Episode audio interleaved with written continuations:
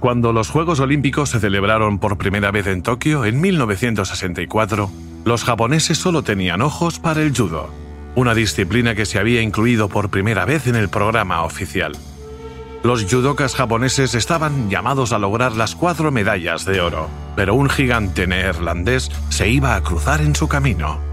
Así fue como Anton Heising sumió a un país entero en una desesperación inimaginable al ganar la medalla de oro en la prestigiosa categoría de peso libre.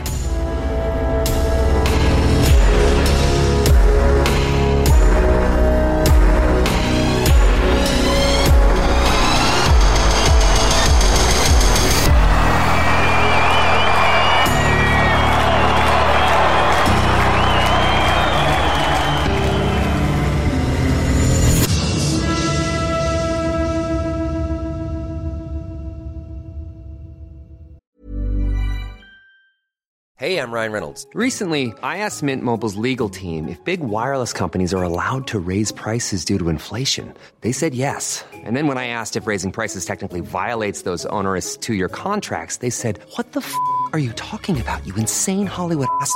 So to recap, we're cutting the price of Mint Unlimited from $30 a month to just $15 a month. Give it a try at mintmobile.com slash switch. $45 upfront for three months plus taxes and fees. Promo rate for new customers for limited time. Unlimited more than 40 gigabytes per month. Slows. Full terms at mintmobile.com.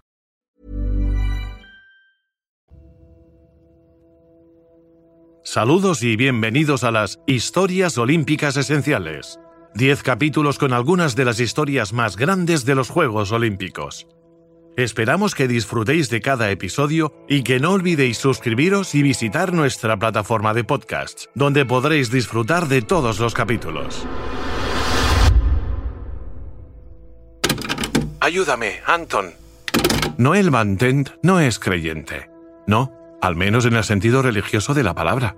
Pero ese día necesitaba convencerse del poder de las fuerzas más íntimas del espíritu. Era el 29 de agosto de 2019. Desde que se despertó a las 8 a.m. hasta su pelea final, un enfrentamiento que lo iba a elevar hasta la cima del mundo, el judoka holandés se sintió poseído por la presencia de su predecesor. El Budokan de Tokio es la meca del judo, un templo erigido para los Juegos Olímpicos del 64, que nuevamente albergará la competición de judo en los próximos Juegos de verano. Un año antes de la cita olímpica, el Nippon Budokan, una llamativa estructura octogonal que aún cuenta con sus detalles arquitectónicos originales, acogió el Campeonato del Mundo 2019. Cuando entré al Budokan, había carteles de Anton Heising por todas partes. Casi podía sentir su presencia, como una vibración. Antes de cada pelea, le pedí que me ayudara, especialmente antes de la final. Recuerda Van Tent, cuando subió al tatami con un oro mundial en juego, Van Tent estaba siguiendo los pasos pioneros de su compatriota Anton Heising. 35 años más tarde, él también se enfrentaba a un judoka japonés frente a un expectante público local. Cerré los ojos y le pedí ayuda a Anton una vez más, para poder derrotar a un japonés en la final igual que él lo había hecho. Al vencer a Soichiro Mukai, Noel Van Tent le dio a los Países Bajos su primer título mundial en 10 años. A día de hoy sigue convencido de que fue llevado en volandas por el espíritu del mito de Utrecht. Anton estuvo aquí conmigo todo el día. Esta vez, cuando Van Tent ganó el oro, Japón no derramó una lágrima. Si bien sigue siendo el líder indiscutible en el mundo del judo, al menos ha aprendido a compartir el botín. La derrota de Mukai en su tierra natal fue una decepción, pero no un drama nacional. Pero lo que ocurrió durante los Juegos Olímpicos de Tokio, 55 años antes, fue una historia diferente. En aquel entonces, un hombre, aunque fuese un hombre de la imponente estatura de Anton Heising, iba a poner de rodillas a todo un país.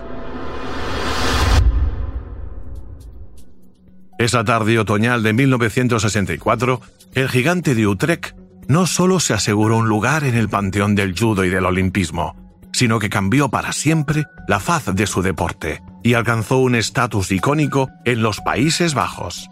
Pero no solo eso, Heising también fue elevado al rango de semidios en Japón a pesar del duelo nacional que siguió a su victoria. Hasta ahí llegó su impresionante gesta. Su muerte en 2010 a los 76 años de edad provocó emociones comparables en ambos países. Cualquiera que pase un día en Utrecht no puede dejar de admirar la imponente estatua de bronce de una de las figuras más célebres de la ciudad. Incluso hay una calle que lleva su nombre, la misma donde nació en 1934. Siendo un adolescente desgarbado, trabajó en su tiempo libre como albañil, pero el deporte era su pasión. Fútbol, natación, atletismo, lo que fuera. Anton lo probó casi todo, hasta su epifanía. Contó durante un reportaje que la televisión francesa le dedicó en 1962. Un día asistí a una demostración realizada por un judoka francés. En ese momento supe que eso era lo que quería hacer. Tenía 14 años.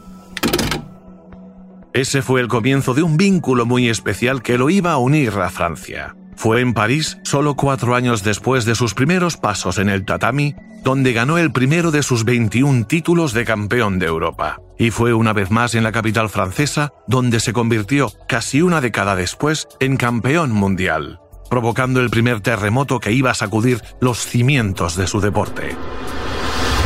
Para Anton Heising, Francia también fue sinónimo de formación.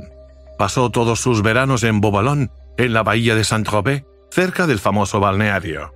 Allí, en el Camp du Golf Bleu, la florinata del judo europeo se reunía para combinar el relax con el trabajo duro.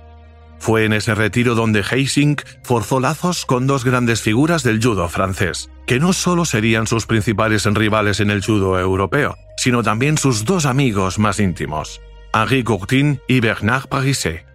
Eric Pariset, el hijo de Bernard, todavía no se había olvidado de ese hombre inmenso, que parecía tan ancho como un buey cuando se conocieron a finales de la década de 1950. El niño de cuatro años que yo era no tenía ni idea de los entresijos del judo profesional. Pero mirando hacia atrás, ese gigante me impresionó tanto por su altura como por sus músculos, su rostro decidido y su voz muy profunda. En resumen, lo encontré fascinante. Para Henri Courtin, fue la increíble capacidad de trabajo de Heising lo que le hizo destacar. Desde su privilegiado asiento en primera fila, lo vio todo. Se dice que Anton Heising ganó gracias a su físico extraordinario, pero su verdadera fuerza residía en su minuciosidad. Nunca se tomaba un descanso.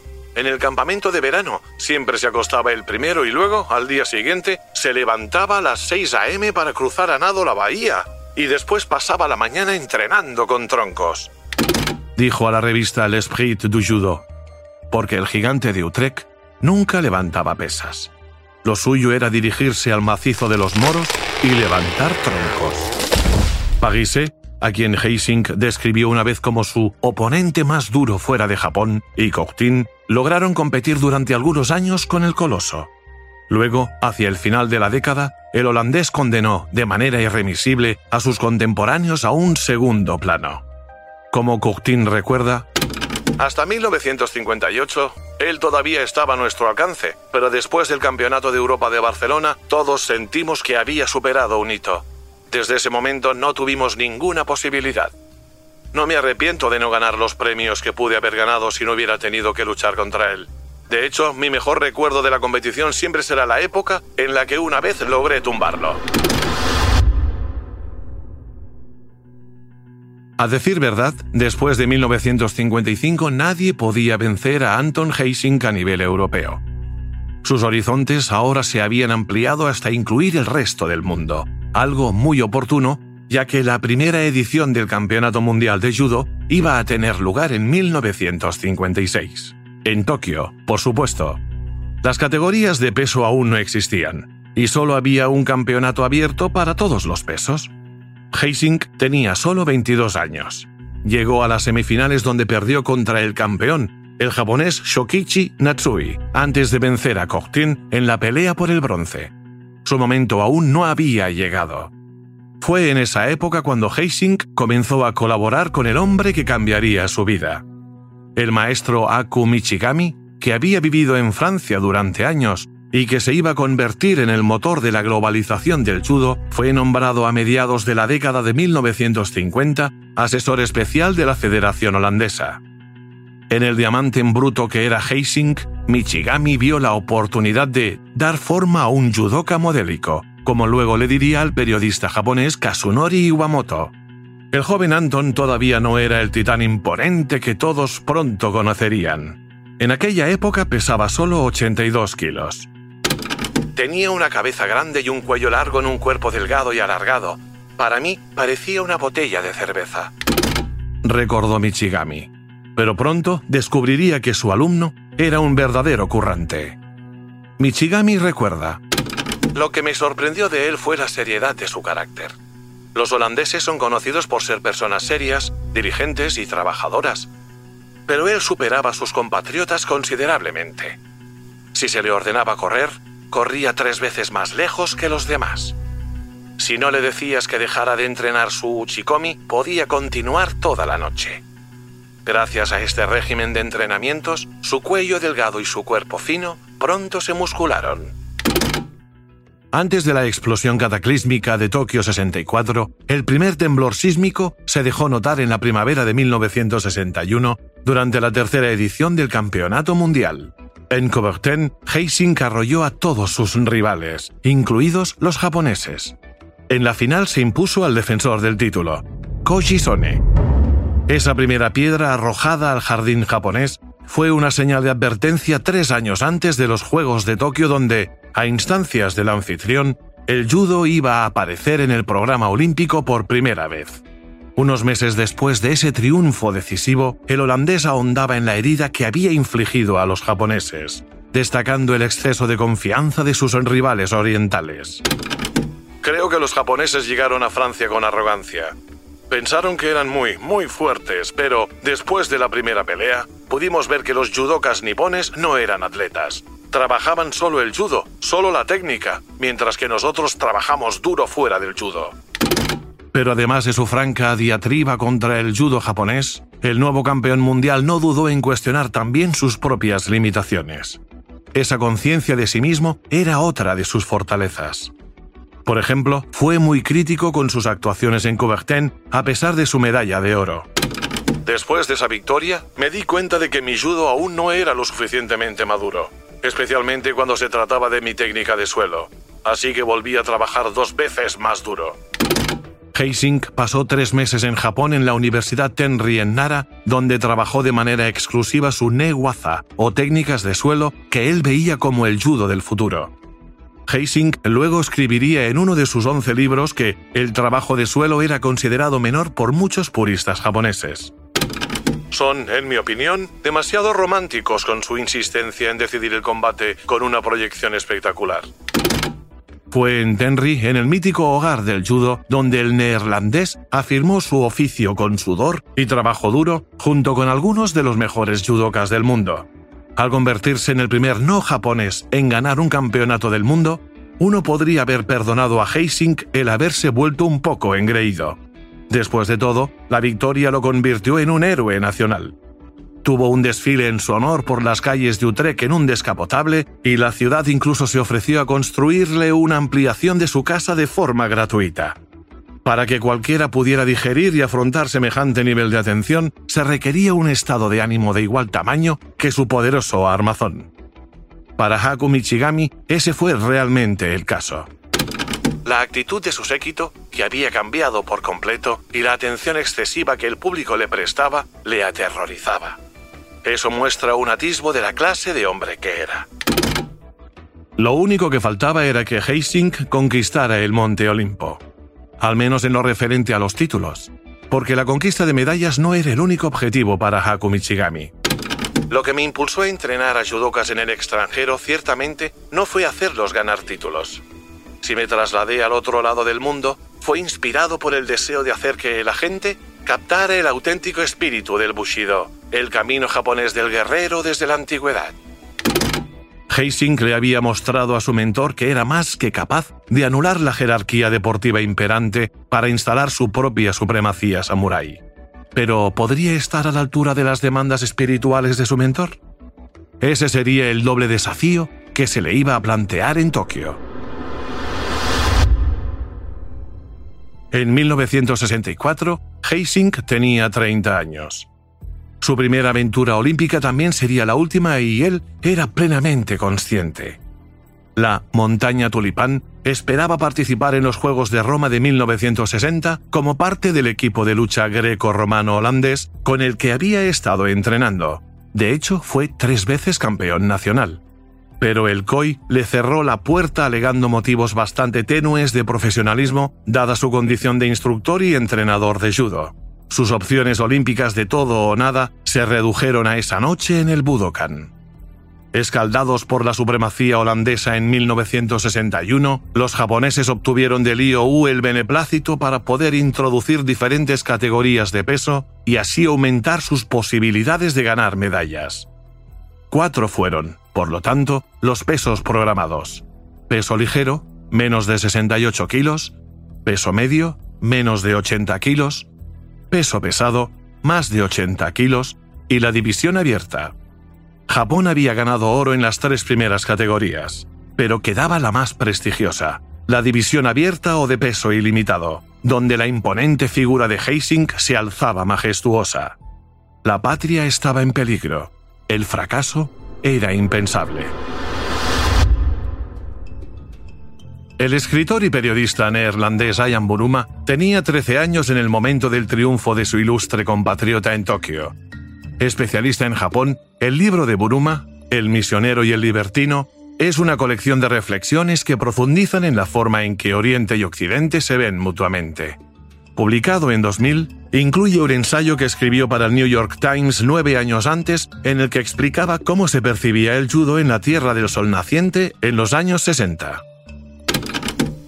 El judo no solo era un deporte nacional, simbolizaba la manera japonesa de hacer las cosas.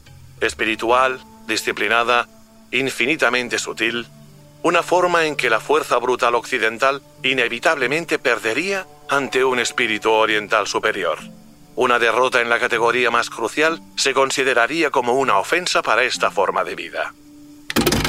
Quizás, como una muestra del temor que Heising inspiraba, se decidió adelantar un día la visita que el emperador Hirohito tenía previsto realizar al Budokan. El jueves 22 de octubre de 1964, el centésimo vigésimo cuarto emperador de Japón se presentó en el salón que, como epicentro de los Juegos para la nación anfitriona, había estado lleno hasta los topes durante los cuatro días de combates. Fue el día de la final de peso pesado, ganada por Isao Inokuma, un día antes de la cita de Heising con el destino. La pelea por el oro de Heising contra Akio Kaminaga ese viernes fue, de hecho, una repetición. Los dos judokas ya se habían enfrentado en la fase preliminar donde Heising había dominado durante una victoria rutinaria contra el ídolo japonés sobre cuyos hombros reposaban las expectativas de toda una nación. Pero el formato del torneo permitió que los segundos clasificados en la fase de grupos siguieran adelante, por lo que Kaminaga, que estaba ocultando una lesión en el ligamento de la rodilla sufrida poco antes del campeonato, todavía tenía una oportunidad de hacerse con el oro. Kaminaga y Heising prosiguieron su camino hacia la final sin sobresaltos. El primero incluso estableció el récord de la victoria más rápida en la historia del judo tras derrotar en solo cuatro segundos al filipino Thomas Chi Hong Kong, un récord que duraría hasta 1991.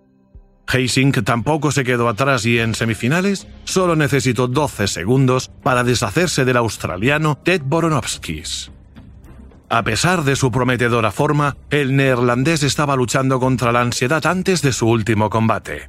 Decidió llamar a Michigami, que estaba presente en Japón con algunos estudiantes franceses. Anton me hizo saber, a través de un tercero, que estaba preocupado y quería que yo asistiera a su combate. Fui corriendo al pabellón donde se estaba celebrando la pelea y así pude observar de cerca cómo se desarrolló todo. Explica el maestro japonés. Para la pelea decisiva por el oro, el evento más importante de los Juegos del 64 a ojos de la nación anfitriona, el Nippon Budokan estaba abarrotado. 15.176 personas se apiñaban dentro, oscilando entre la febril esperanza de presenciar una victoria de Kaminaga que culminaría el trabajo colectivo de los judokas japoneses y el temor de experimentar un momento doloroso, pero sin embargo histórico en el caso de una victoria del gigantesco retador de 120 kilos. Ambos escenarios eran susceptibles de generar un tsunami de emociones. All Japan has been waiting for, the final of the Musabetsu, the open division of judo. And in the ring we have uh, from Japan, Kaminaga and big Anton Giesing from the Netherlands. Al entrar en su noveno minuto, la tensa pelea pendía de un hilo. Aprovechando un arriesgado intento de Taiyo Toshi por parte de su oponente, Heising arrojó a Kaminaga al tatami. Colocándose en posición para concluir el combate con una técnica de inmovilización en suelo conocida como Honke Sagatame.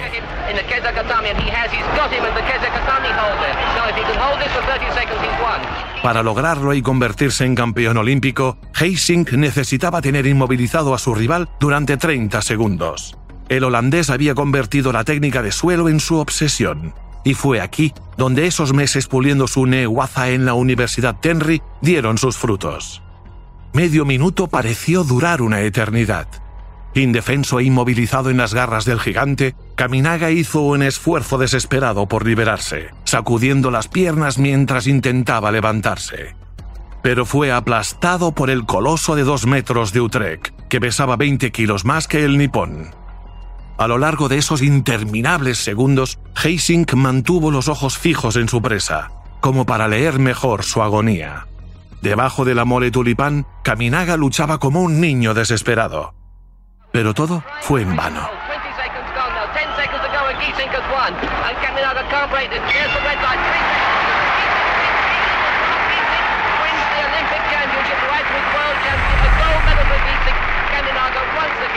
El silencio que envolvió el Budokan dejó una marca indeleble en todos los presentes.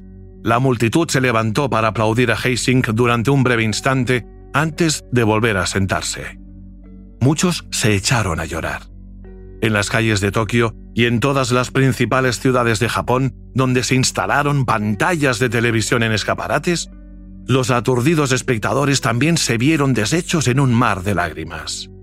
Los occidentales tendrían dificultades para comprender plenamente el sentimiento de vergüenza colectiva que sintieron los japoneses en ese momento en el que el país entero cayó en una especie de conmoción colectiva. Como Baruma escribió en su famoso artículo, Aquí en Tokio, un extranjero grande y rubio había humillado a Japón frente a todo el mundo.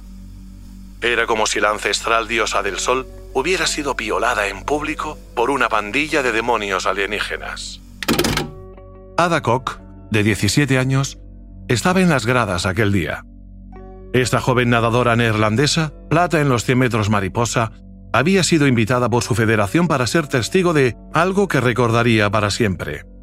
Como le dijo a The Guardian hace unos años, En ese momento, para mí fue solo una pelea sin más, pero al reflexionar me di cuenta de que estaba viendo una especie de choque cultural que iba a recorrer todo Japón. El Budokan estaba en silencio, tranquilo. Podía escuchar a la gente llorar fue como si un eclipse solar hubiera oscurecido súbitamente todo Japón. Fue una sensación de fatalidad. Todos los que vivieron ese instante quedaron como Adakok, sorprendidos por el silencio que había envuelto el pabellón. Silencio y lágrimas. El impacto fue aún más fuerte, ya que era la primera vez desde el comienzo de los Juegos que se acercaban a su conclusión que los aficionados japoneses habían mostrado sus sentimientos. En ese preciso instante todo un pueblo, a quien algunos consideraban frío y carente de emoción, dejaba caer el velo para revelar su verdadero aspecto, como una geisha despojada de su maquillaje y kimono.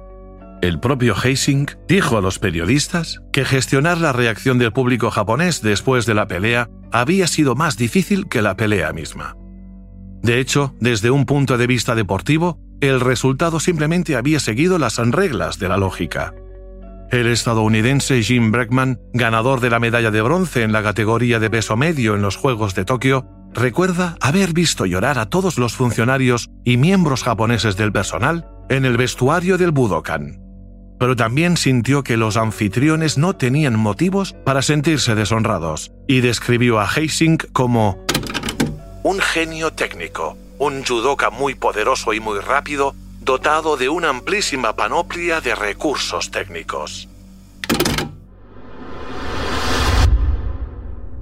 Anton Heising mostró una dignidad excepcional en la victoria. como durante su título mundial en París en 1961, el séquito neerlandés intentó invadir el tatami para expresar su alegría.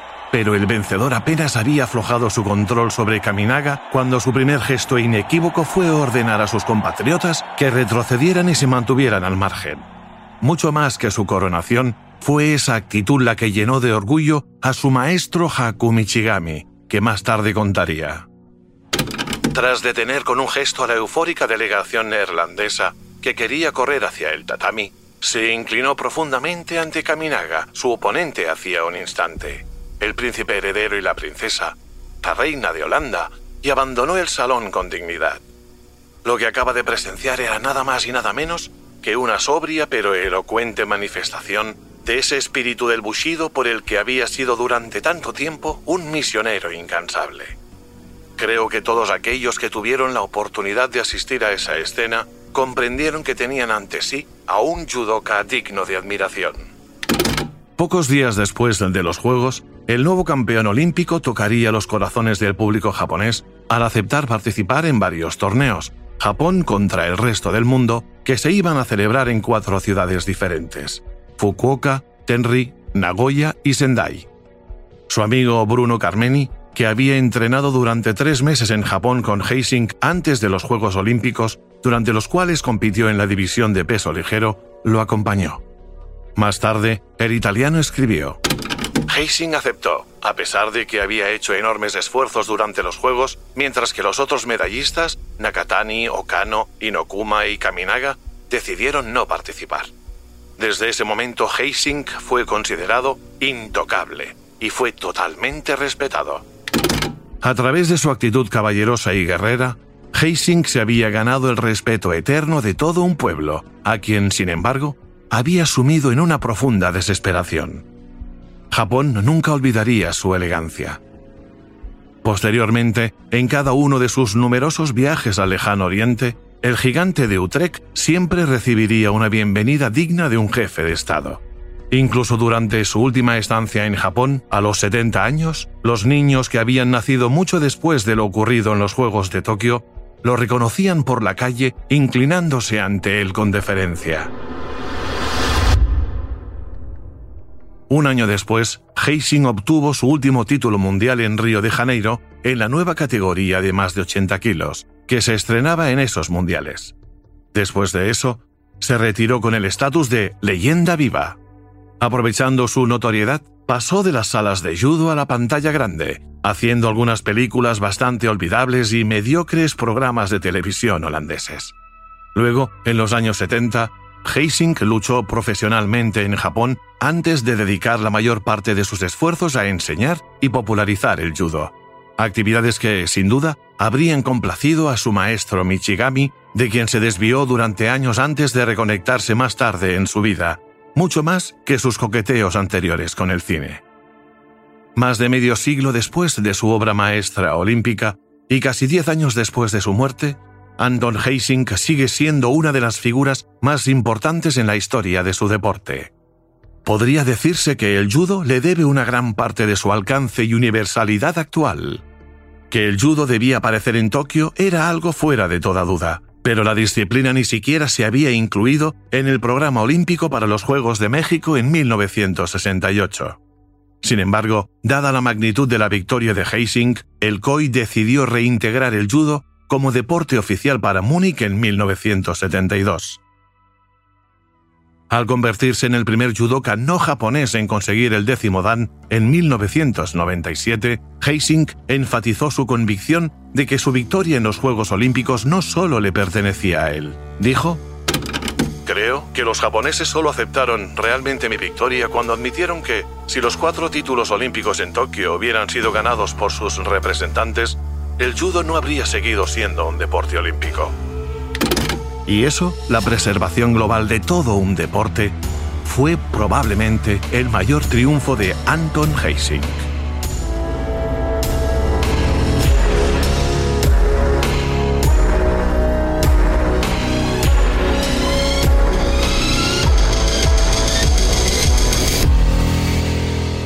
Las historias olímpicas esenciales están escritas por Laurent Vergne traducidas por Davinia Zapata y narradas por Xavi Parellada.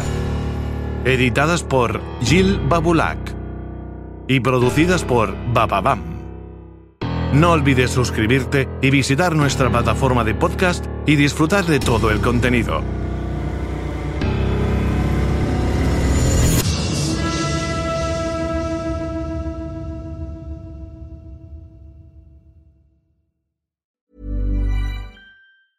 Planning for your next trip?